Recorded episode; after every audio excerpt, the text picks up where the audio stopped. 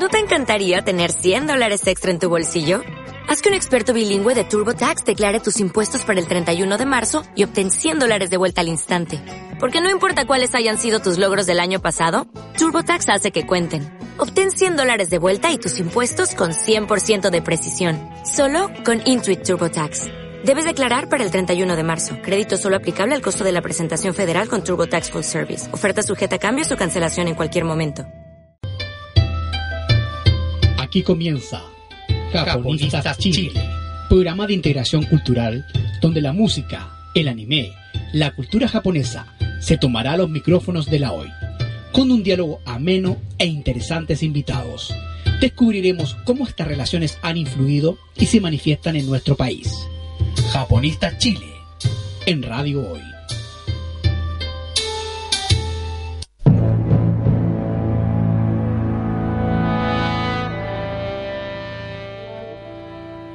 Hola, hola, buenas tardes. Estamos en nuestro episodio 23 de Japonistas Radio, acompañados nuevamente por nuestra querida y carismática coanimadora Constanza Veloso. Buenas tardes, Constanza. Buenas tardes, Paulo. Gracias por invitarme de nuevo. ¿Cómo estás, Constanza? Bien, muy bien y muy eh, expectante con esta invitada que tenemos hoy día. Genial. ¿Cómo te ha ido con Ediciones Cero?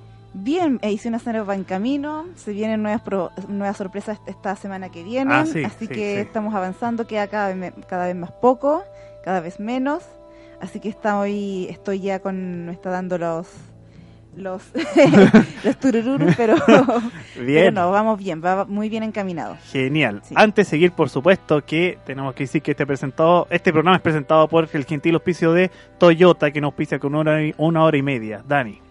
Darle las gracias a nuestro auspiciador por estar presente en Japonistas Chile, que hace presente que este programa esté al aire todos los viernes desde las 17 hasta las 18.30. Prefiere siempre repuestos legítimos y servicios técnicos Toyota. Para que tu Toyota no deje de ser un Toyota, prefiere siempre repuestos legítimos y servicios técnicos autorizados. Solo así aseguras la calidad Toyota. Muchas gracias, Dani, por el aviso. Gracias. Eh, bueno, hoy día ya lo anunciamos en redes sociales. Vamos a tener a la profesora María José Inda, que ya la vamos a tener al aire. De hecho, aquí me mandó un WhatsApp, estimada Dani, que dice que está llamando, así que ahí sí puedes a, a vernos ese tema. Eh, bueno, ella va a estar con nosotros ahora en un breves minutos más, eh, mientras la presentamos. Ella es eh, María José Inda de la Cerda, ella tiene un máster en estudios japoneses de la Universidad de Sofía, Tokio, Japón. También realizó un programa de estudio asiático de la Universidad de Kansai Gaidai en Osaka, licenciada en Estética de la Universidad Católica de Chile y licenciada en Arte de la Universidad Católica. Ella, cuando estemos al aire con ella, nos va a hablar sobre arte y estética japonesa, expresión artística y el trabajo que hace en Concepción. Así que atento a eso, en breves minutos la vamos a tener aquí en el aire. Eh, cuando logremos establecer las comunicaciones que ahí Dani ya está trabajando a full con Oye, eso. oye, ¿Cómo? ¿Qué? ¿Qué me? Tremenda invitada, o sea, Sí, tremendo currículum sí. en arte, en estética y sobre todo en Japón, especializada en Japón. Así es. Mira, Dani, toma. Te pa- o sea, toma, Dani, te paso eso ahí para que hables mientras tanto. Ahí sí. Ya, ahí nuestra querida Dani se está comunicando con la profesora María Inda para que la tengamos. Mientras tanto, Connie, hablemos de, eh, de Ediciones Cero. Sigue Perfecto. contando un poco más qué ha Eh, pasado este bueno. último tiempo desde la última vez que hablamos de la Eh, editorial. exactamente, estamos ya a mayo, eh, recordemos que el lanzamiento estaba planeado para agosto, así que ya queda muy poco, quedan dos meses aproximadamente. Eh, sí, así es, queda muy, muy poco. Ajá. El libro, bueno, reiterar que el libro ya está casi completo, quedan revisiones. De hecho, estamos en eso y vamos a iniciar ahora uno de los últimos puntos de la preparación, que es el crowdfunding o financiamiento colectivo, que em- esperamos lanzarlo pronto ya, eh, para que nos ayuden también a, a financiar el lanzamiento y la publicación de este libro. Y bueno, vamos a estar con eso. La próxima semana se viene una sorpresa muy especial, dos sorpresas muy especiales de hecho, eh, que vamos a estar obviamente eh, lanzando y avisando por el fanpage del libro y de la editorial. Ajá. Eh, así que se viene muy movido. Creo que también mencionar que la, la- el fanpage ha tenido un crecimiento muy amplio eh, de- en la última semana o en este último mes. Así que esperamos que siga así, que siga creciendo. Y bueno, se vienen muchas más sorpresas porque obviamente ya hay, parece que ahí estamos en contacto con... Ah, sí, parece que ya nos estamos estableciendo Sí, contacto. María Inda, ¿me escuchas? Sí, aquí estoy. Ah, hola María Inda, por fin pudimos establecer contacto contigo. ¿Cómo estás? Muy bien, gracias. Acá llamo desde Concepción. Muchas gracias. Uh, buenísimo. Aquí estoy acompañado de Constanza Veloso, quien es eh, directora de Ediciones Cero, que nos va a acompañar al programa de hoy. Hola María Inda, mucho gusto.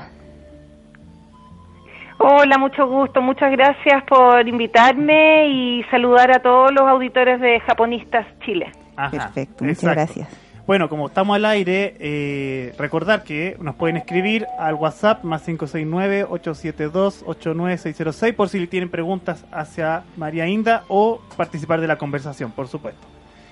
Eh, entonces, eh, cuéntanos María Inda, ¿qué actividad actualmente estás haciendo ahí o por qué temas quieres partir de, de todos los que nos enviaste acá? Por ejemplo, acá- Bueno, la verdad es que estudiar la cultura asiática desde Concepción es muy interesante por ser una región muy universitaria, la región del claro, Biobío. claro. Sí. Y, y a pesar de que las universidades acá no han desarrollado aún muchos cursos o talleres para estudiantes universitarios, de todos modos el interés de los jóvenes está más que instalado. Sí, Mm, De bien. hecho, de hecho, hace un par de meses atrás tuvimos a Karina de la del Centro Karina Cultural. Ramírez, Karina claro, Ramírez es estuvo acá. del Club de Cultura Japonesa Concepción, que yo Eso también soy mismo. miembro. Ese mismo. Y ellos hacen una gran labor ahí difundiendo por lo que sabemos aquí en Santiago. Este año sobre todo han estado muy activos.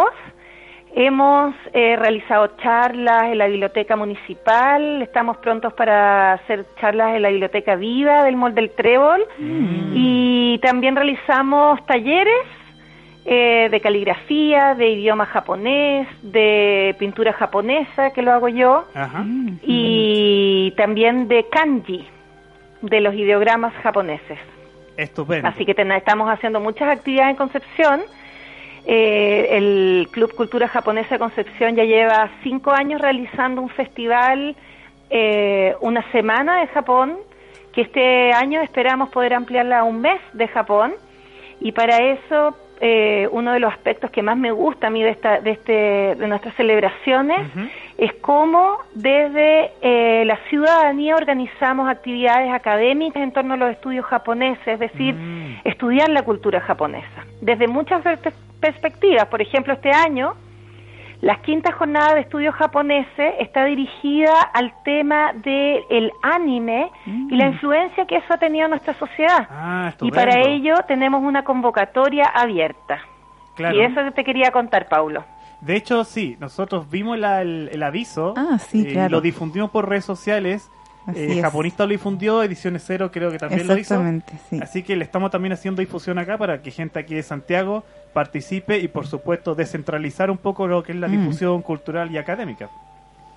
Sí, muchas gracias. Agradecía todo lo, todo el apoyo que, que brinda la Ediciones Cero y también Japonistas Chile, como muchos otros eh, estos esfuerzos que hacemos eh, distintas personas de distintas áreas. Lo mío es muy de arte, historia del arte. Claro. Y, pero todos desde su perspectiva apoyamos para que podamos desarrollar juntos, yo creo que eso es lo interesante, interactuar en torno a los estudios japoneses en Chile. Ajá. Que sepamos que esta, qué interés tiene cada, cada joven chileno o chilena. Claro, porque otra de las cosas que hemos dicho aquí en Japonista y que con Constancia hemos conversado harto, que muchos de los académicos actuales que estudiamos Japón ingresamos estudiando la cultura pop japonesa. Entonces ahí en. Japo- en Concepción Mm. yo he visto hartos jóvenes también que está haciendo estudio como lo que nos acabas de comunicar de esta convocatoria. Bueno, Paulo, yo recuerdo que hace muy poco estuviste acá dándonos una charla sobre la mismo. historia del anime. Por ejemplo. Así es, sí. ¿Cómo Sí. fue esa experiencia? ¿Qué te pareció Ah. estar dando charlas de eso acá en Concepción? Fue, eh, no sé, fue un encuentro de varias emociones, pero me entretuve. Fue curioso, nunca había visto un evento tan masivo eh, sobre Japón en región, porque aquí en Santiago lo vemos casi mensualmente. Pero allá la, la experiencia fue bastante grata. Eh, y es, es otro Sí. ritmo también, diferente al de la ciudad. La Mm. gente andaba más alegre, andaba más eh, menos agitada, más tranquila. Hubo harta participación de la gente, una buena acogida en general. Mira, acá en Concepción, eh, el que le llaman Gran Concepción, se juntan varias ciudades en realidad, porque está Coronel, Claro. Talcahuano, Mm, claro, San Pedro de la Paz, exactamente. Concepción, y son y todo eh, con un- los jóvenes y de todas las edades en realidad Mm. interesados en la cultura no solo japonesa, la asiática.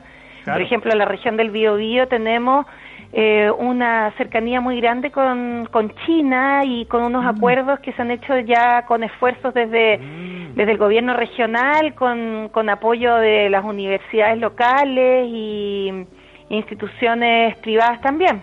Ah. Así que estamos tratando de acercarnos desde la región a Asia. Bien. Eh, de hecho, el año pasado escuché que también la, de hecho Concepción, como ha tenido un acercamiento tan importante hacia Japón y en, la- en general Asia, Pacífico, creo que se estaba planteando la idea de hacer un parque japonés también en Concepción. No sé si escuchaste eso. Yo creo que siempre va a ser muy bienvenido. Eh, no tenía no, no tenía ni tengo información sobre eso, pero recuerdo en una de las actividades del año pasado en la USACH, Ajá. Recuerdo haber conocido a un joven que venía llegando de Japón, había estado varios años allá estudiando las piedras ¿Ya? de los jardines japoneses y me pareció Ah, que que, que hay muchos jóvenes, o sea, él me pareció un excelente ejemplo de cómo hay muchos jóvenes que están estudiando con mucha profundidad la cultura asiática, en, Mm. en este caso la japonesa, pero pero con muchas intenciones de volver a Chile y, y compartirlo, Sí, eh, ponerlo en práctica, ya sea educando o en, bueno, tantas otras formas de transmitir lo aprendido. Claro. Ah, bueno, antes de seguir me acabo de acordar que aquí está con nosotros en el estudio. No está en streaming, sí, está René Díaz, que te manda saludos. ¿Te acuerdas de René? Hola René, ¿Te acuerdas de René? muy buenas tardes René, sí claro. Ah, ya. Él, él nos está apoyando aquí constantemente en Japonista con lo que es fotografía y video. Así que Así es. importante pieza aquí en Japonista. Sí, muy bien. Hay que, hay que, eh, eh, no hacemos tantas actividades y las actividades que hacemos es muy bueno que las podamos registrar y compartir y, y así darle continuidad a un esfuerzo que muchas veces es completamente por amor al arte. Claro. Exactamente. Eh, también, me enteré, también me enteré hoy día, como te comentaba previamente, con mi reunión con Gonzalo Mer, presidente de ALA Chile, que el próximo viernes, o sea, el próximo jueves, vas a venir a Santiago. Estamos invitados a una Ah, inauguración. claro, estamos este día jueves 24 de mayo en Santiago, Claro. en el Museo Nacional de Bellas Artes. Se inaugura una muestra muy especial que es de nuestro patrimonio chileno Exacto. de arte asiático. Mm, O sea, son piezas de la colección japonesa que posee el Museo Nacional de Bellas Artes de Chile. exacto, exacto. Y ellos, ellos la han puesto en valor, han restaurado durante varios años, un proceso que, se- que se demoró bastante, Mm. pero que ha tenido unos resultados maravillosos, los grabados y las pinturas que se van a exhibir, que han- todo ciudadano chileno va a poder visitar en este palacio tan significativo del arte. Claro. Eh, estos ukiyo-e del periodo Edo y también algunas pinturas originales en estilo sumie. ¿Tú has tenido la oportunidad de ver algo de la muestra? He tenido la oportunidad de verlas, recuerdo hace muchos años cuando tuve la oportunidad de verlas en proceso en el Centro de Restauración y Conservación que, que hay en el, en el Recoleta Dominica. Es un edificio Mm. patrimonial que hay en, en el barrio Recoleta, en Santiago, donde se restauran piezas, eh, en este caso japonesas, y fue un proceso muy, muy profesional. Y los resultados eh, que pude ver este año cuando, cuando pude tener contacto, porque he tenido la fortuna de poder trabajar como investigadora para esta expo- exposición. Ah, estupendo. Entonces he podido estar de cerca eh, de las piezas mismas, pero también cerca de la historia de esta exposición, de, de dónde Mm. vienen estos grabados y en qué consisten estos grabados y autores. Estupendo. Un Bueno. tema muy fascinante y bueno, en realidad lo que más queda para el visitante sin duda es esta cosa mm, de la sensibilidad estética que es sin saber nada, a veces uno puede llegar a una exposición de arte asiático y, y tener cierta cercanía con la expresión de los colores, de, la, de lo que se está representando. Mm, Eh, puede haber de todas maneras, hay un lenguaje universal del arte que puede acercarnos mucho a la, a la cultura japonesa. Claro, esa es una de las cosas, de hecho, que aquí en Japonista tratamos de, de mostrar, y lo mismo hacemos con Ediciones Cero, eh, con el libro que lo hemos hecho. Cuando nos preguntan, por ejemplo, el anime, ¿por qué ha pegado tanto aquí en Chile? Entonces, con Connie hemos hablado de que el anime, a pesar de ser de una cultura tan lejana como la japonesa, tiene lenguajes que son universales, como lo que tú acabas de decir con el arte. eh, si bien claro, no la música, claro. por ejemplo. Si bien no todos entendemos el idioma japonés o no entendemos bien el arte japonés, hay cosas que podemos entender, el, el menos entendido puede ver y asimilar de lo que está viendo. De todas maneras. Y en todo caso, a mí siempre me ha llamado mucho la atención, eh, siempre he buscado a aprender un poco más, conocer en profundidad un poco más de lo que estoy aprendiendo a veces en libros, veo imágenes que me fascinan, las encuentro hermosas, muy inspiradoras. Y, y mi camino, yo lo digo a modo muy personal, es siempre averiguar un poco más sobre los artistas, el contexto histórico en Mm. que se hicieron estas obras de arte, eh, contexto cultural, muchas veces religioso que hay detrás de cada obra de arte. Entonces, es un océano de conocimiento y uno apenas metiendo las patitas ya queda bien fascinado con todo lo, lo nuevo que hay por aprender Claro. de la historia del arte japonés. Sí, ahí tú sigue el mismo camino que tenemos varios los que estemos en Japón, el camino del autodidacta. Cada uno tiene que eh, esforzarse e investigar más allá de lo que nos ofrece la bibliografía aquí en Chile. A mucha honra, eh, creo que la labor del autodidacta es algo que en la tradición oriental, por no decir solo la japonesa, porque esto viene de China, Claro. el valor que se le da al, al trabajo autodidacta y, y en cierto sentido amateur, Sí. no como algo negativo, sino como alguien que está haciendo las cosas no por recibir nada a cambio, Exacto. en Exacto. ese sentido. Creo que es algo que, que la historia del arte asiático ha puesto mucho valor en, en eso y muchas veces hubieron en la antigüedad discusiones sobre qué era más valioso un pintor amateur o un pintor profesional. Mm. Pero en fin, son temas de la historia del arte japonés que a mí me, me- me han ya realmente cautivado Muy apasionante. hace varios sí. años ya. Sí, bien. Sí. Eh, ¿Cómo estamos con la hora, Dani? ¿Nos toca una pausa musical antes sí? Ya. Bueno, María, eh, vamos a una pausa musical. En el segundo bloque, si quieres, profundizamos en uno de los temas que nos comentaste aquí por redes sociales. Y entonces ahí, lo retomamos y profundizamos entonces. Ya volvemos entonces. Entonces damos una pausa musical, pero antes Dani nos tiene que comentar un mensaje. Asegúrate que tu Toyota sea siempre un Toyota. Usa solo repuestos legítimos y servicios técnicos autorizados Toyota, porque solo tu Toyota tiene calidad Toyota. Muchas gracias, vamos y volvemos. 悲しみの海に沈んだ私目を開けるのも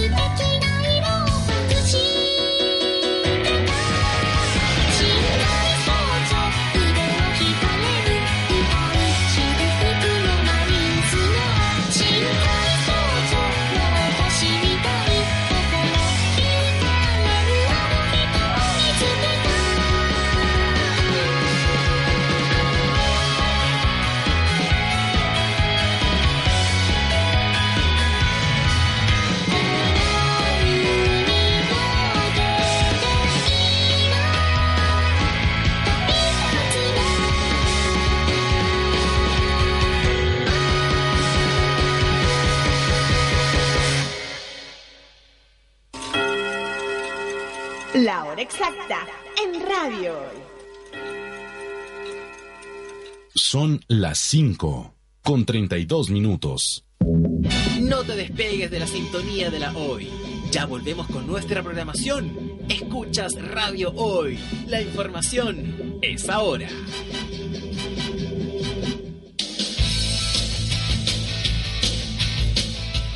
Hoy Deportes al Aire, este viernes 18 de mayo, directamente desde el Estadio Nacional, seguimos con la decimocuarta fecha del torneo nacional. Universidad de Chile recibe a Palestino a partir de las 19.30 horas al aire a través de radiohoy.cl y hoydeportes.cl. Relatos José Camino al Gol Galvez. Recuerda, esto es la pasión que desborda tus sentidos.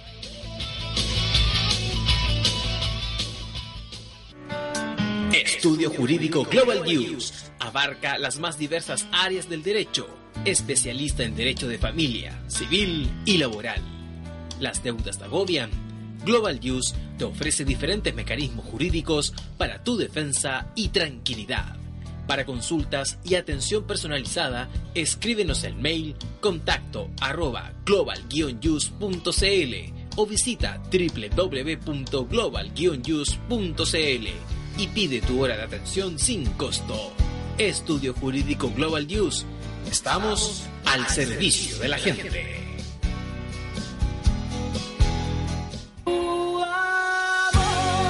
Pastora Soler se escucha en Radio Hoy, la radio oficial de la fanaticada mundial.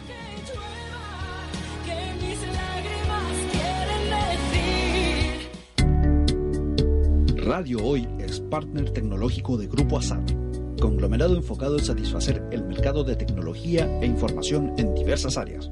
Para mayor información, visítalos en www.grupoasat.com. Tecnología e informática.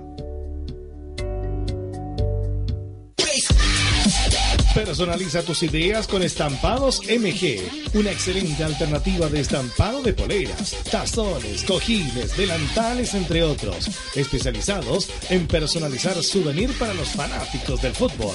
Encuéntranos en Facebook y síguenos en Twitter como arroba estampadosmg. Despachos a todo Chile. La mejor opción de precio y calidad. Estampados MG.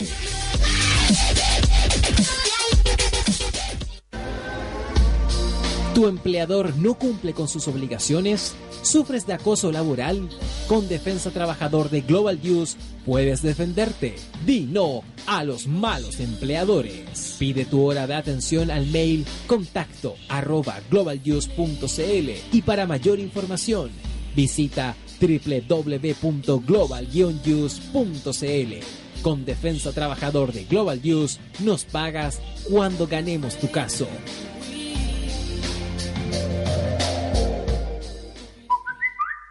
Envíanos un mensaje de voz al más 569 872 89 606.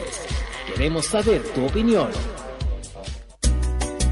Cuivo.cl es un sitio de comercio seguro y libre para todos los que quieren comprar y vender cualquier cosa de una manera segura, fácil y gratuita. En cuivo.cl Puedes encontrar autos, casas, ofertas de trabajo, artículos para el hogar y mucho más.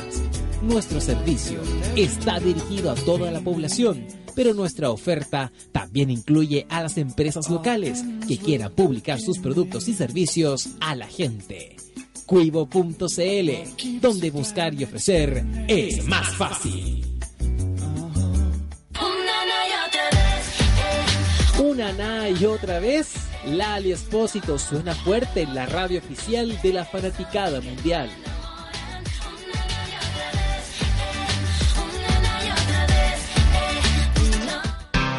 El Faro Deportivo, portal informativo de los deportes nacionales e internacionales. Fútbol, tenis, rugby y más los encuentras en www.farodeportivo.cl. Faro Deportivo, media partners oficial de Radio Hoy.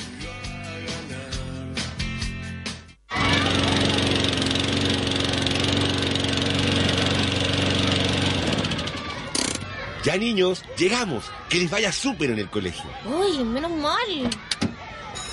¡Qué suerte! ¡Llegué justo al primer recreo! Para que tu Toyota no deje de ser un Toyota, prefiere siempre repuestos legítimos y servicio técnico autorizado Toyota. Tu opinión nos interesa. Escríbenos al mail radio arroba radiohoy.cl y visítanos en nuestras redes sociales, en Twitter arroba radiohoycl, en Facebook radiohoy.cl. Radio Hoy. La información es ahora.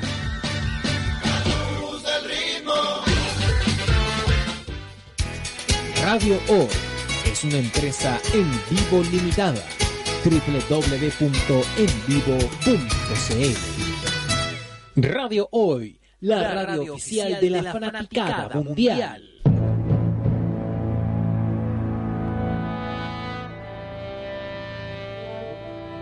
Ya estamos de regreso en nuestra segunda parte de Japonistas Radio, acompañado aquí de Constanza Veloso, entrevistando a nuestra estimada invitada, la profesora María Inda desde Concepción. Así que estás ahí, Mari, ¿sí? Acá estoy Ah, bien, gracias. en Japonistas Radio hoy. Exacto, no se ha perdido la comunicación. Muy bien. Qué bueno. Eh, antes de seguir, por supuesto, tenemos que agradecer a Toyota que nos acompaña todos los viernes de 5 a 6 y media.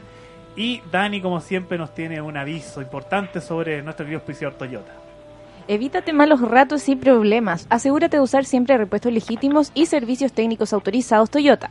Solo así tu Toyota seguirá siendo siempre un Toyota. Muchas gracias, Dani.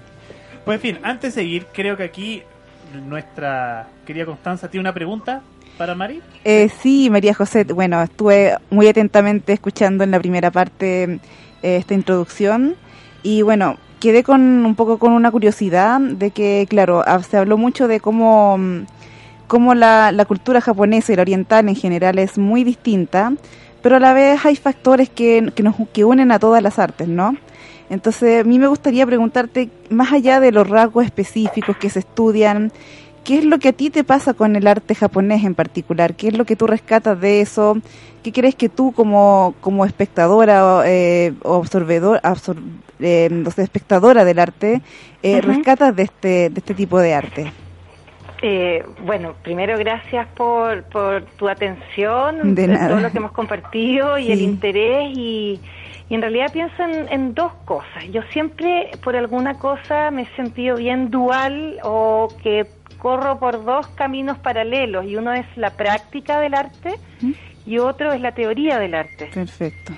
Porque a mí, eh, desde siempre, yo me considero una pintora, eh, y pero cuando conocí la tinta china sobre el papel, que es una tradición pictórica muy antigua, tanto en China como en Japón, eh, conocí una técnica que me pareció, si bien es muy antigua, me pareció nueva, frente a lo que eh, es una mi, mi carrera tradicional de que, que estudié artes plásticas. Claro. Eh, en el fondo no incluía este aspecto asiático, así que fui en su búsqueda y, y me pareció que eh, conocer a maestros del pincel era una tremenda mm, era algo que me nutría enormemente como artista, como, como cualquier persona que ve en otro algo admirable, digno de, de aprender, de Claro. imitar muchas veces. Entonces,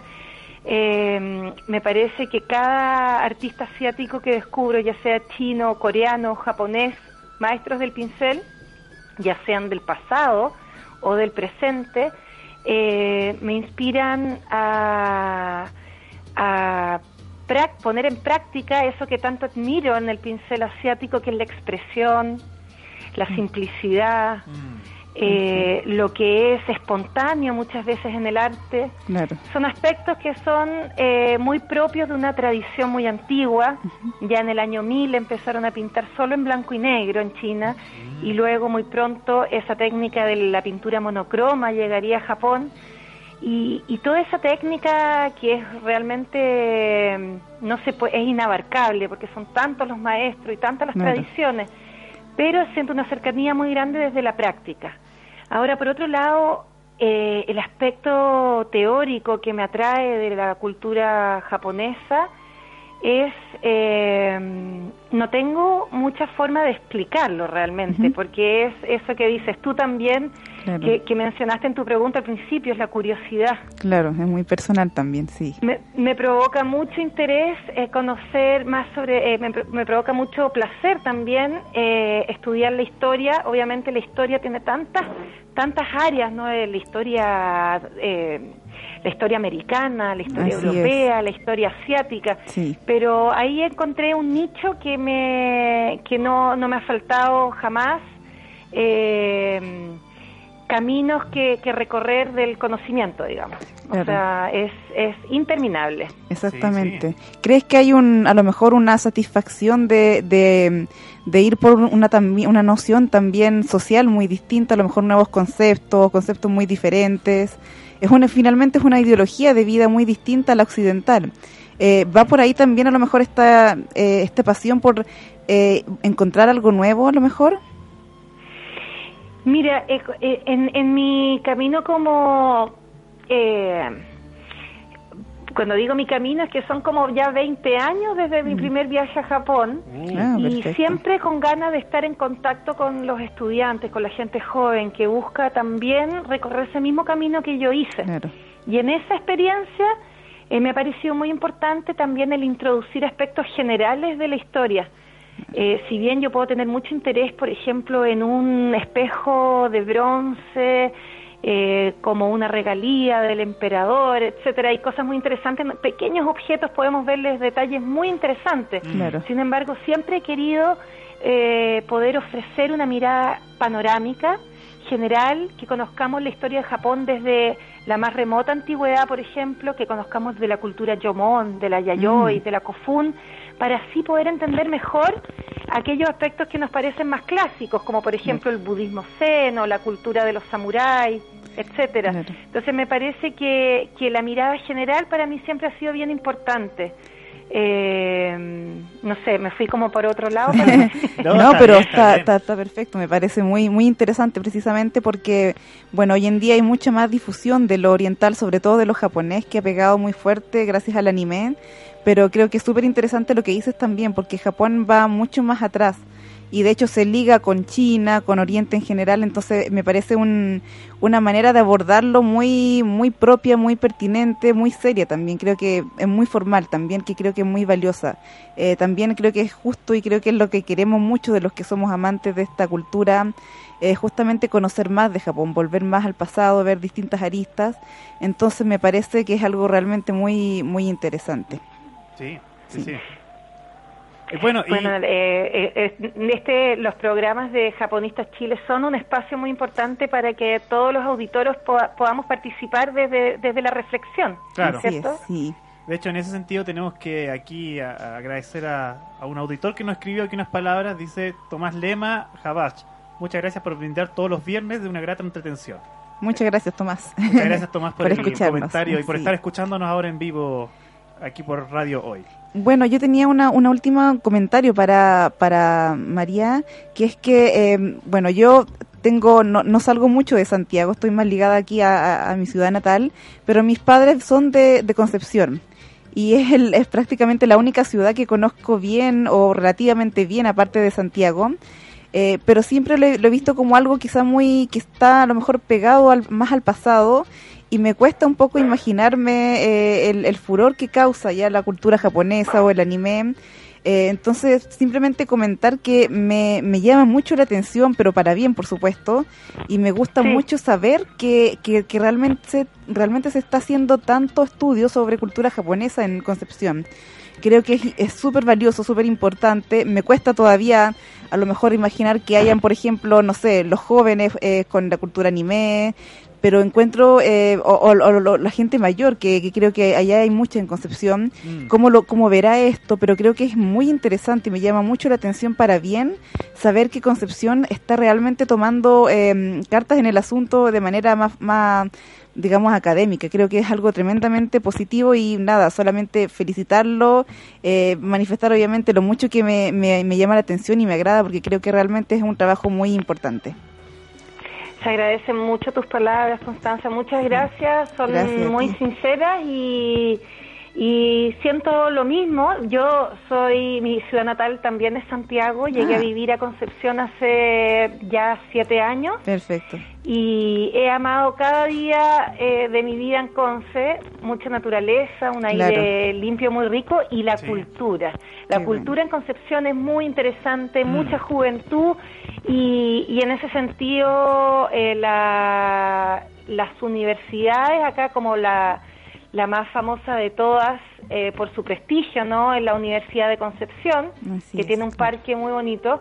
Sí. Eh, está dictando cursos ya en torno a eh, el arte asiático. Mm, Cultura y arte asiático es un curso que se está dictando eh, en la carrera de artes plásticas de la Universidad de Concepción como una asignatura complementaria. Bien. Qué increíble. Muy, un tremendo aporte. Bueno, Sí. con respecto a la, a la difusión Sí. que estamos hablando ahora, si quieres, no, tú nos Claro. puedes comentar justamente ahora sobre la convocatoria abierta a las quintas jornadas de estudios japoneses en Concepción. Cuéntanos de eso, estimada Mari. ¿Me escuchan bien? ¿Sí? ¿Te Sí. escuchamos bien acá? Sí. ¿Sí? Eh, mira, eh, este año, por quinto año consecutivo, se van a realizar las jornadas de estudios japoneses con el patrocinio de la Universidad de Concepción y eh, están abiertas a toda la comunidad para que participen de todas las actividades que realicemos y en particular esta jornada de estudios japoneses que este año va a ser sobre el anime y su impacto en la sociedad ja- eh, chilena. Eh, va a haber una convocatoria abierta que ya está eh, las bases disponibles en las redes sociales del Club Cultura Japonesa Así es. Concepción. Claro. Pueden acceder a las bases a través del Facebook Club, Cup- perdón, Club Cultura eh, Japonesa Concepción Ajá. y también pueden hacer sus consultas directamente al mail clubculturajaponesaconcepción@gmail.com. Mm, Entonces ahí podrán eh, informarse de las bases y participar eh, con ponencias.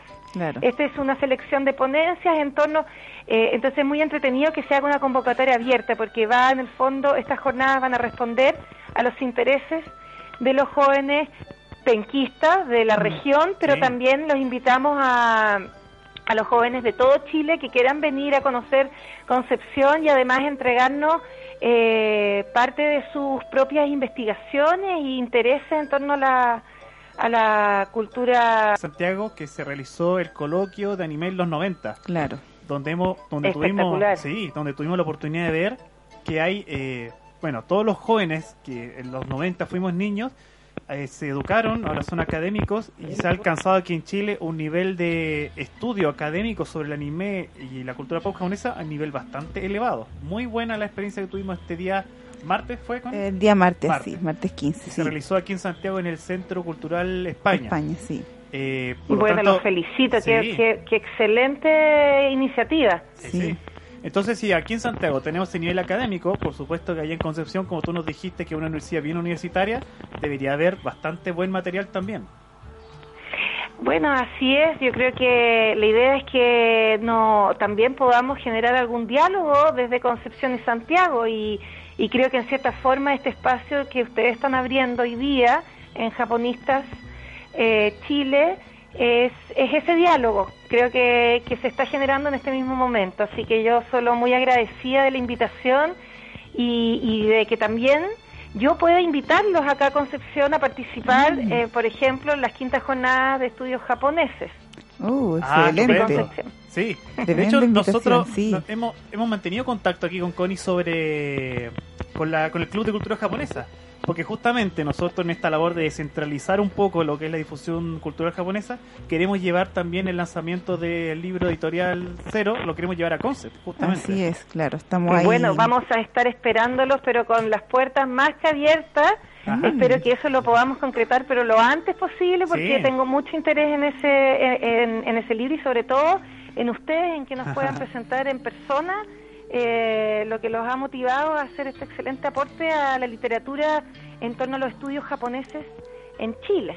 Exactamente, es un tema muy interesante realmente. Creo que eh, es, es increíble que se estén dando estos espacios de, de diálogo justamente, en que, eh, bueno, hay, hay, hay grupos que ya lo están llevando a un nivel mucho más eh, académico, como lo fue lo que vimos en, en el coloquio aquí que hubo en Santiago el martes.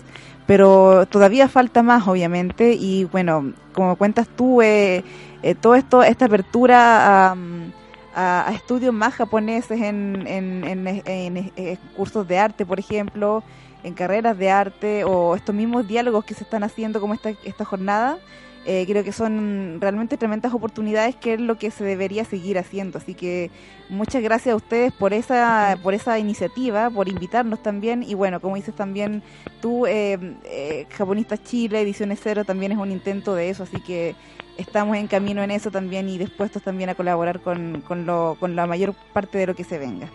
Claro. Y eh, lo, lo interesante de las distintas, eh, de esta integración de distintas personas interesadas en los estudios japoneses son las distintas miradas. Algunos son más poéticos, otros Mm. pueden ser más historicistas, eh, Exactamente, quién sí. sabe, algunos son más sociólogos, pero todas las miradas, eh, como desde una perspectiva multidisciplinaria, Sí. eh, tenemos este campo que es muy rico en ese sentido, justamente de la diversidad de miradas.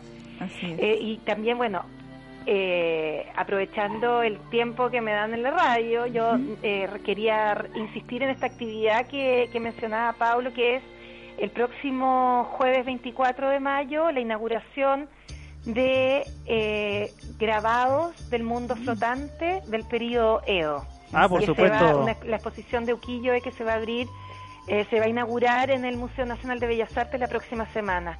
Ahí también se va a re- realizar una instancia de seminario con Mm. todos los investigadores que estuvieron detrás de esta exposición. Así que estén atentos eh, a través de la información de la página web del Museo Nacional de Bellas Artes para saber eh, el día y la hora de estos seminarios que se va a realizar en dos jornadas, en do- durante un día de la semana, eh, en dos semanas consecutivas, se van a realizar talleres, pero para los detalles eh, estén atentos a la página web del, del Museo Nacional de Bellas Artes para que puedan participar de este seminario donde se hablará sobre la historia del coleccionismo japonés en Chile, sobre la historia de los grabados japoneses, eh, etcétera. Sobre el simbolismo detrás de ellos. Van a haber muchos especialistas eh, en el área. ¿Y tú vas a estar ahí, Mari, eh, como expositora o como oyente? Pero por supuesto, no puedo faltar.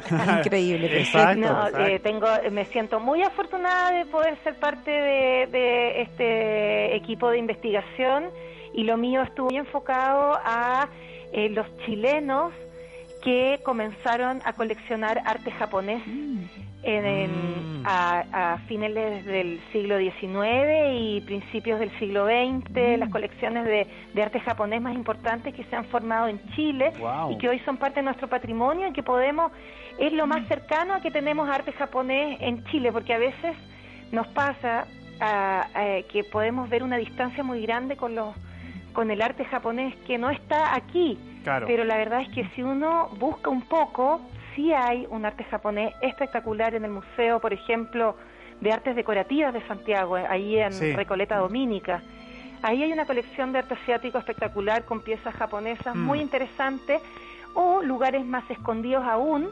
Eh, quería contarles esto como una novedad Cuente, cuente. que yo creo que muchas personas del público no lo saben. La exclusiva es que aquí. en la, en la ciudad de La Serena, en el Museo Histórico eh, de, de la ciudad de La Serena, que en este momento me disculpo porque no me acuerdo el nombre completo, hay una serie de grabados de Hiroshige.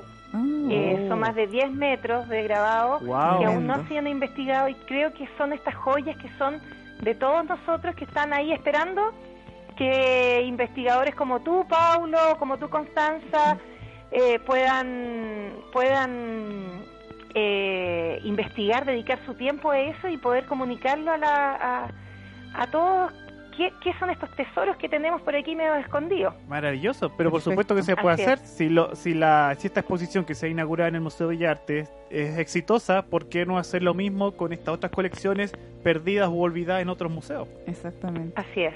Tremenda oportunidad. Claro. Eh, bueno, ya estamos cerca aquí de ir a nuestra segunda pausa musical.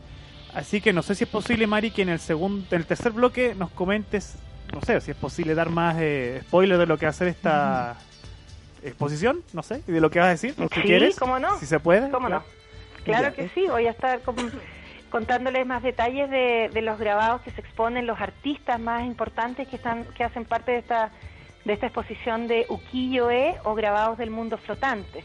Genial. Perfecto. Bueno, entonces vamos a una pausa musical, pero por supuesto que Dani siempre nos tiene que dar el importante aviso de nuestro querido oficial Toyota. Evítate los malos ratos y problemas. Asegúrate de usar siempre repuestos legítimos y servicios técnicos autorizados Toyota. Solo así tu Toyota seguirá siendo siempre un Toyota. Muchas gracias. Entonces vamos y volvemos y seguimos con María Inda en el teléfono.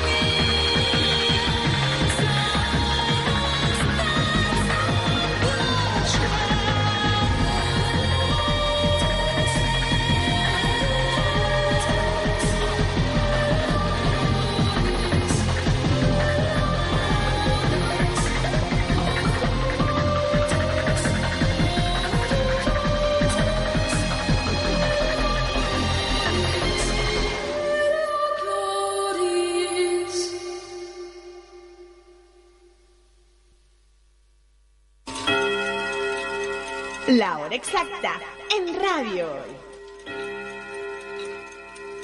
Son las 6 con 2 minutos. No te despegues de la sintonía de la hoy. Ya volvemos con nuestra programación. Escuchas Radio Hoy. La información es ahora.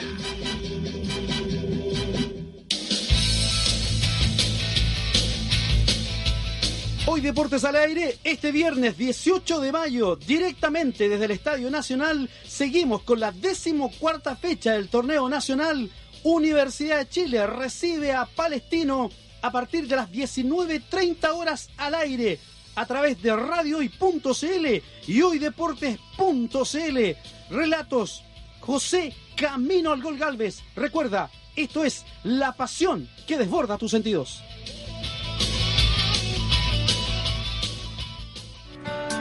Estudio Jurídico Global News abarca las más diversas áreas del derecho, especialista en derecho de familia, civil y laboral. Las deudas te agobian. Global News te ofrece diferentes mecanismos jurídicos para tu defensa y tranquilidad.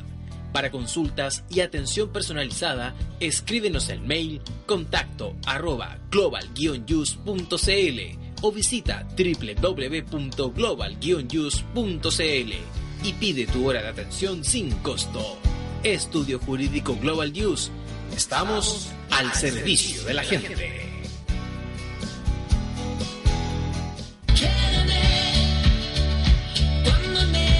El último vals. Rosas. Enero. Cuando menos lo merezca y más. De la oreja de Van Gogh. Suena en Radio Hoy. La radio oficial de la fanaticada mundial.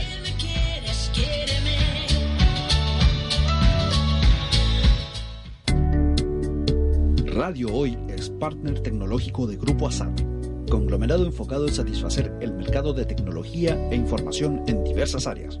Para mayor información, visítalos en www.grupoasat.com. Tecnología e informática. Personaliza tus ideas con Estampados MG, una excelente alternativa de estampado de poleras, tazones, cojines, delantales, entre otros, especializados en personalizar souvenir para los fanáticos del fútbol. Encuéntranos en Facebook y síguenos en Twitter como arroba estampadosmg. Despachos a todo Chile. La mejor opción de precio y calidad. Estampados MG.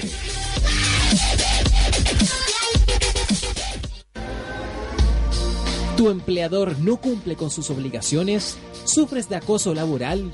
Con Defensa Trabajador de Global News puedes defenderte. Di no a los malos empleadores. Pide tu hora de atención al mail contacto arroba globalnews.cl y para mayor información visita www.global-news.cl. Con Defensa Trabajador de Global News nos pagas cuando ganemos tu caso.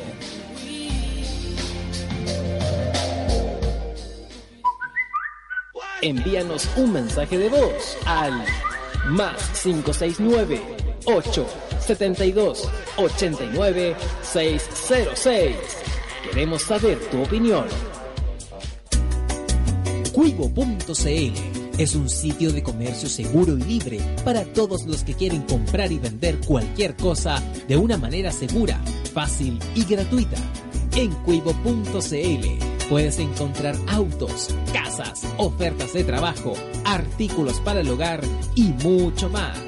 Nuestro servicio está dirigido a toda la población, pero nuestra oferta también incluye a las empresas locales que quieran publicar sus productos y servicios a la gente. Cuivo.cl, donde buscar y ofrecer es más fácil.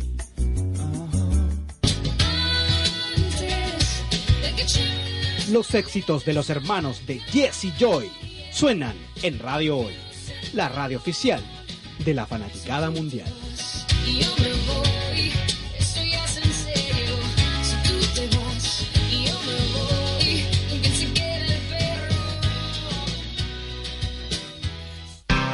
El Faro Deportivo, portal informativo de los deportes nacionales e internacionales.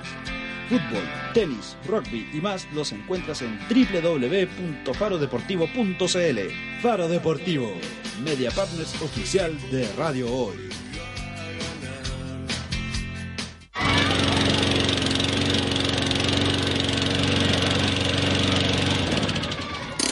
Ya niños, llegamos. Que les vaya súper en el colegio. Uy, menos mal. ¡Qué suerte! ¡Llegué justo al primer! Para que tu Toyota no deje de ser un Toyota, prefiere siempre repuestos legítimos y servicio técnico autorizado Toyota. Tu opinión nos interesa. Escríbenos al mail radio arroba radiohoy.cl y visítanos en nuestras redes sociales. En Twitter, arroba radiohoycl. En Facebook, radiohoy.cl. Radio Hoy. La información es ahora.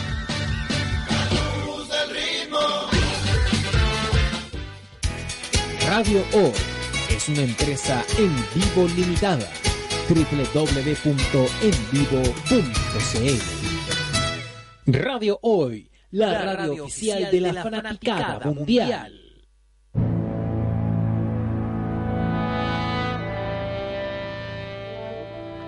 Ya estamos de regreso en el tercer y último bloque de Japonistas Radio, en compañía aquí en la coanimación de Constanza Veloso. Exactamente. Y hablando desde Concepción con María Inda.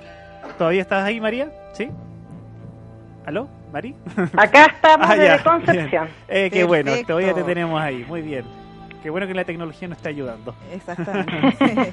Bien, pues, eh, ah, antes de seguir, por supuesto, eh, Dani nos tiene que dar un mensaje, como siempre, agradecer a nuestro querido Toyota. Para que tu Toyota no deje de ser un Toyota, prefiere siempre repuestos legítimos y servicios técnicos autorizados Toyota. Solo así aseguras la calidad Toyota. Muchas gracias, Dani. Y también tenemos que agradecer, por supuesto, a la gente que nos está escuchando, viendo por streaming ahora. Por ejemplo, tenemos aquí a Luis Reyes que nos dice, hola. Hola. Hola, Luis. Luis.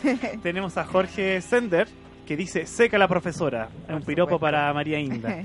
Así es. Y tenemos aquí a un amigo, Nicolás Gómez, que también espero me esté viendo aquí en la radio. Saludos para Nico Gómez. Gracias por escucharnos. Eh, y, ¿qué más? Ah, creo que nada más por ahora, no, no le queda nada fuera. Pues bien, en estos minutos que nos quedan de Japonistas Radio, dos temas aquí que tenemos que cerrar con Mari. Le habíamos preguntado antes de ir a la pausa sobre si nos podía adelantar algunas cosas de lo que va a ser sus presentaciones de la otra semana con la inauguración. Y después nos, la Mari nos quiere hablar de un museo de Hualpén, ¿verdad Mari? Así es, quiero hacerle otra invitación más acá para que vengan al sur. Wow, te damos la palabra, no, Mari, coméntanos. Mira, primero eh, invitarlos, como les decía, este jueves se inaugura una exposición muy especial que es de un patrimonio nuestro, eh, de todos, porque es una colección del Museo Nacional de Bellas Artes de arte japonés. Se van a mostrar en, en especial unas láminas de grabados tallados en metal y luego eh, policromos, se les pone muchos colores para crear imágenes llenas de vida, llenas de expresión, eh, donde se retratan, por ejemplo, la figura de geishas, la figura de de figuras masculinas también que, si bien es más común ver mujeres en los ukiyo-e, acá en esta exposición tenemos bastantes figuras masculinas que son actores de teatro kabuki. Ah, maravilloso. Entonces tenemos, a través de estos grabados vamos a poder ver muchas escenas de eh, obras de teatro de kabuki, que era un arte muy popular, todavía lo sigue siendo, Sí. pero estos grabados fueron hechos alrededor, a partir del siglo XVII, siglo XVIII y principios del siglo XIX. Ajá. Son 200 años de una rica cultura de grado ukiyo-e en lo que hoy conocemos como Tokio y antiguamente se llamaba la ciudad de Edo, que era la capital shogunal. Y estos grabados policromos, llenos de colores y de, de escenas de este mundo flotante, que le da su nombre. También conoció estos grabados como ukiyo-e. Sí.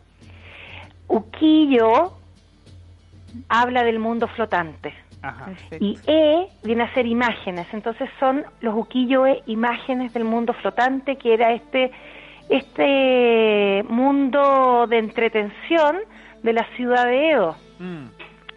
Eso es lo que aparece retratado ahí. Muchas eh, mujeres a veces en, en lugares como salones de té, donde se realizaba mucha vida social en la ciudad de Edo, ahí Sí. se juntaban para tomar un saque y compartir alguna comida, pero también para conversar y muchas veces para crear arte. Mm.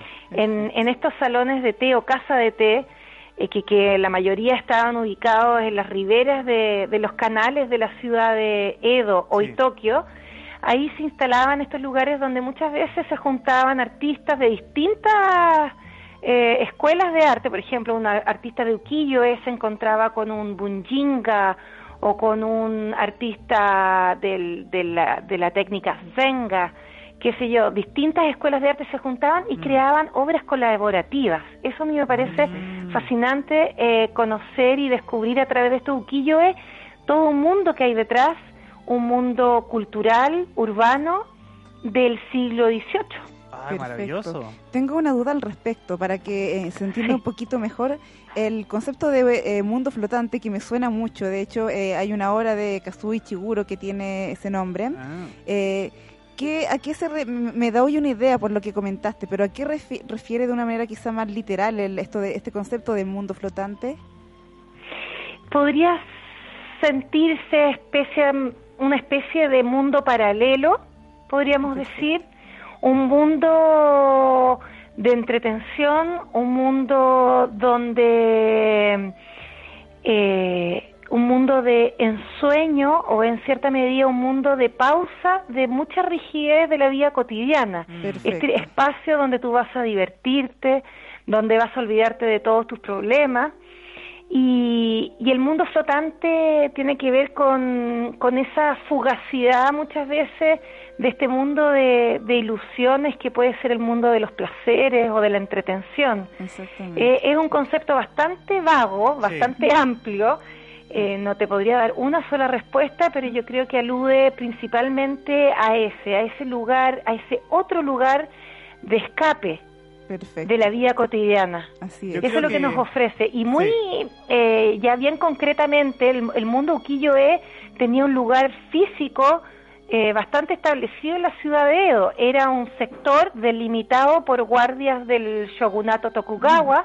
Ellos abrían y cerraban estos distritos de placer. Perfecto. Distritos de placer eran lugares específicos, la mayoría puestos en la periferia de la ciudad, donde allí todo estaba permitido y por ende podemos en- entender que en el resto de la ciudad no estaba permitido lo que ahí sucedía. Por ejemplo, eh, las casas de té donde había mm, prostíbulos o algo muy diferente, las casas de geisha para la, la más alta sociedad y quien pudiera pagar. Claro. Y algo muy especial que pasaba en este mundo flotante era el tema de la jerarquía social como se veía puesta en paréntesis en estos lugares, porque lo que reinaba aquí no era tanto eh, las jerarquías sociales, sino más bien el poder, eh, ¿cómo decir?, el poder económico o, en el fondo, aquel que podía pagar su entrada o pagar cualquier tipo de placer o entretención, eh, era el dinero el que mandaba en estos distritos de placer y no tanto si eras de la clase samurái o de la clase de los mercaderes o si eras artesano o incluso si venía de, de las zonas rurales, de afuera de la ciudad. En este lugar todos se daban encuentro en el teatro kabuki, que donde todos tenían permitido entrar y también, por ejemplo, en los torneos de sumo. Lugares Ah, masivos. Todos se daban, daban cita en estos distritos de, de entretenimiento en actividades masivas, pero también actividades culturales de carácter más íntimo, como te contaba, en estas casas de té se reunían artistas, a- lo mismo que pasaba en, en la bohemia chilena de, de principios de siglo, que en el fondo como estos cafés o estos lugares donde se comparte comida y un trago, puede ser un espacio de creatividad. Exactamente. Tremendo tema, muy Sí. interesante. De hecho, yo también creo que a Connie le suena el concepto de ukiyo-e, porque Así justamente el año pasado con esta charla de los 120 años Chile-Japón, yo haciendo difusión de la cultura pop japonesa, yo hablaba que el manga es una, una herencia de lo que fue el ukiyo-e. El manga Así tomó es. mucho el estilo artístico ukiyo-e, lo adaptó, se mezcló con el cómic occidental y el- es la base de lo que tenemos el manga hoy en día. Y por eso esta exposición que se inaugura este jueves en el Museo Nacional de Bellas Artes de, de las imágenes del mundo flotante del periodo Edo es pero una excelente invitación para todos los fanáticos del anime y del manga para que puedan ver las raíces eh, del manga y del anime en la historia del arte japonés, de dónde viene la- esta gráfica tan particular sí, sí. de los japoneses. Tremenda oportunidad, exactamente. Y tú hablas, lo mismo que nos comentaste ahora, lo vas a profundizar y lo vas a retomar en tu charla, Mari.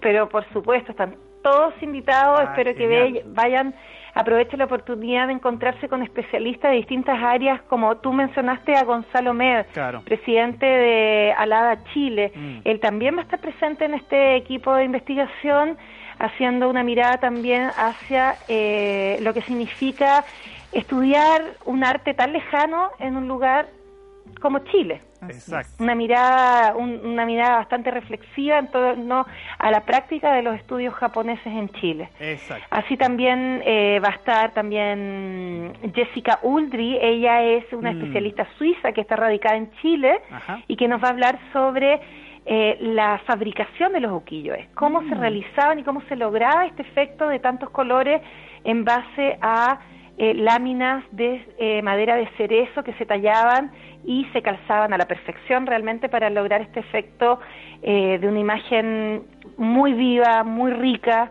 eh, en términos expresivos y artísticos. Ya que nombra a Jessica, ya eh, voy a dar un spoiler probablemente, que en dos semanas más probablemente es muy probable que tengamos a todos quienes participaron aquí en el- la exposición. Vamos a tener a Jessica, Gonzalo y a Natalia, que van a estar aquí comentándonos sobre lo que fue la inauguración y lo que es esta exposición. Maravilloso. Natalia, quien tú mencionas, Sí. ella es la curadora quien ha dirigido toda esta exposición. Eh, Natalia Keller, ella también eh, está radicada en Chile, pero es eh, de un país nórdico de, de- de Europa.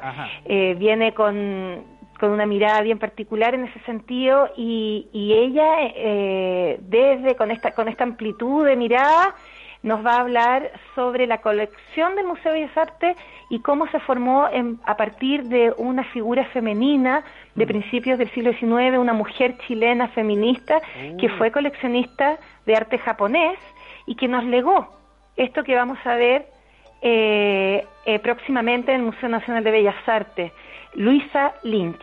Qué maravilloso detalle. Entonces, a- ahí le haremos difusión entonces toda esta semana hasta que se inaugure para que vayan todos los seguidores de No, la eh, cultura van a estar imperdibles entonces lo- los capítulos de Japonistas Chile. Sí. Bueno, estima Mari, tengo que decirte, todavía no termina el programa, por si acaso. Solamente diré que nos quedan unos ocho minutos más o menos de programa, así que toquemos este segundo tema, eh, lo que es el Museo de Hualpén. Ahí tú eres la experta, coméntanos, ¿qué tiene el Museo Mira, Hualpén que se relaciona Constanza con me Japón? comentaba que sus padres son de Concepción. Claro. Nadie que sea de esta zona puede no conocer el Museo Hualpén. Es un museo antiquísimo, se abrió a la comunidad en el año 1938. Uh. Y desde esa fecha ha permanecido abierto al público hasta el día de hoy. Eh, ¿Y qué es lo que se puede visitar en este museo? No solamente se puede ver la desembocadura del río Biobío desde el museo, que es una maravilla. Ah, el, museo es parte de un parque también. Entonces queda la- donde el río Biobío llega al mar Pacífico.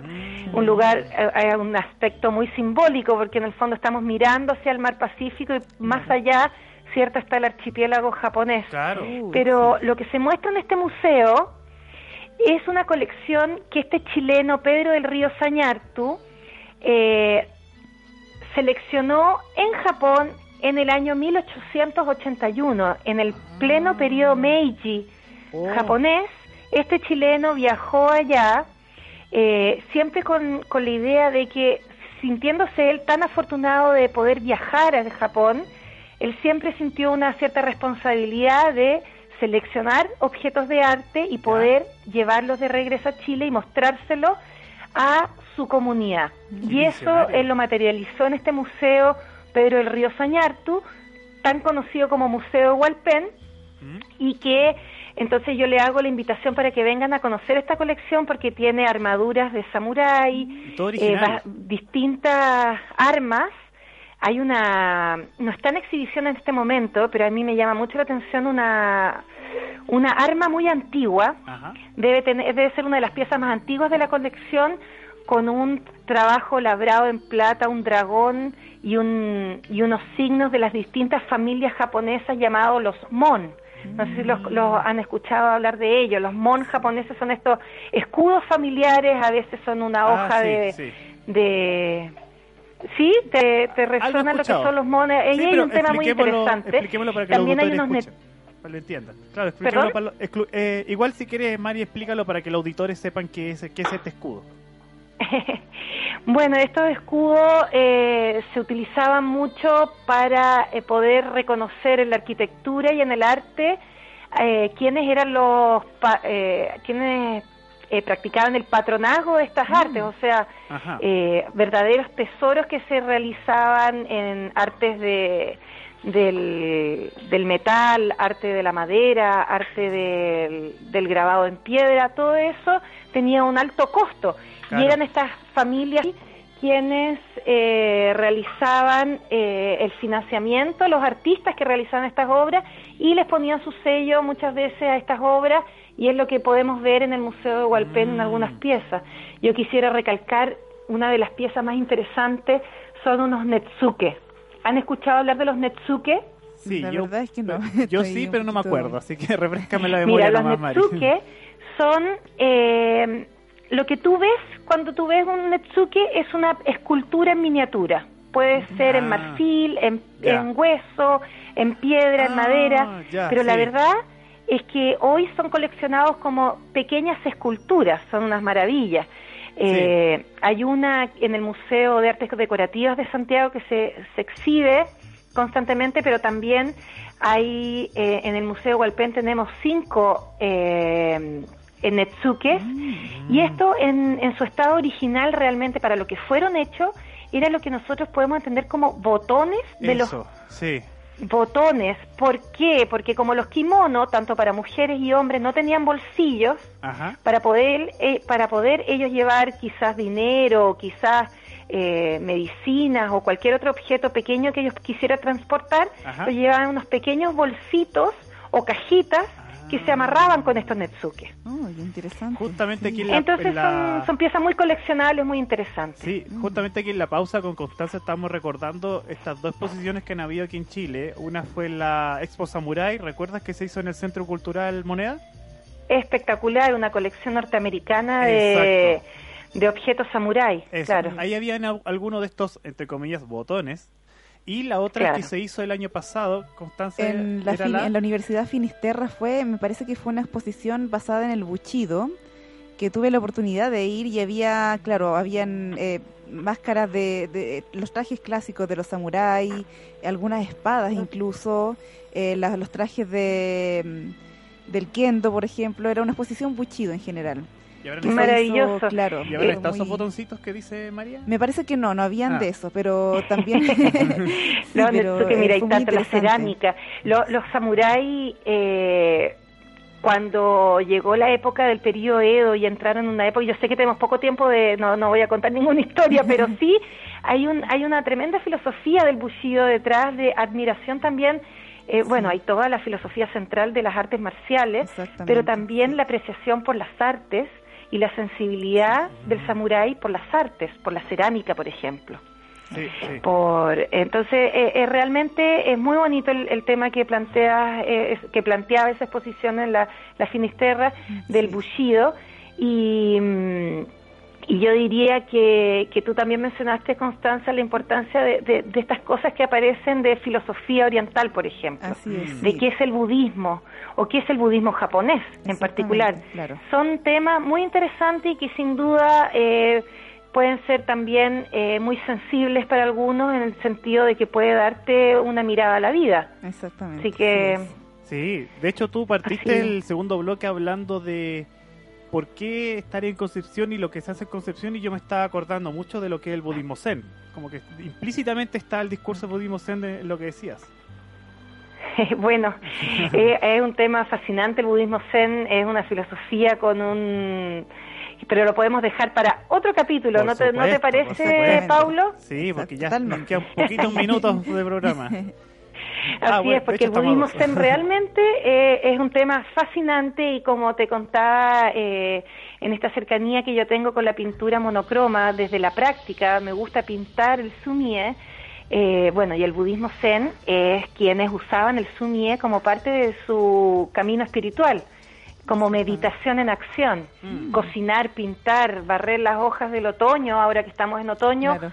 Puede ser también una meditación en acción según el budismo zen. Algo precioso. Así que se puede practicar también todas estas cosas que aprendemos de, de, de la cultura japonesa. Exactamente. Bueno, estimada Mari, estamos llegando al final del programa y entonces ya con Constanza tenemos que agradecerte el contacto de Concepción que nos has dado y el tiempo que has dedicado a explicarnos estos maravillosos temas que se dan tanto en Concepción como lo que vamos a tener la próxima semana.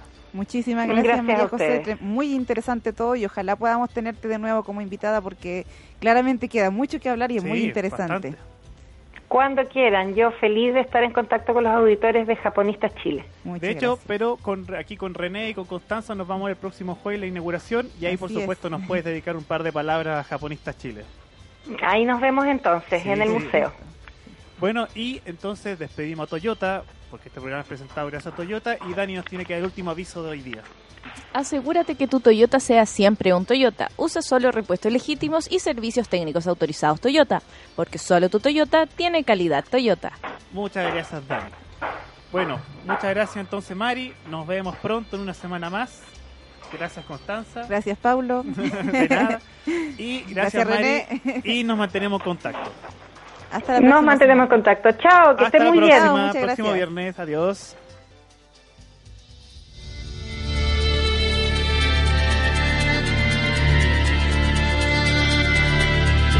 Cerramos la conversación y análisis de las diversas manifestaciones de Japón en Chile. Nos volvemos a encontrar el próximo viernes con un nuevo tema que permita entender y estrechar cada vez más nuestras relaciones. Japonistas Chile baja su cortina por el día de hoy. La hora exacta en Radio Hoy. ¿Necesitas ayuda? En O'Reilly Auto Parts te ayudamos. ¿Necesitas algún consejo? Te aconsejamos. Nuestros profesionales en autopartes están siempre disponibles para ayudarte a encontrar lo que necesites. Excelente servicio al cliente es solo una de las ventajas que ofrece O'Reilly Auto Parts. Los profesionales en autopartes. Auto Parts.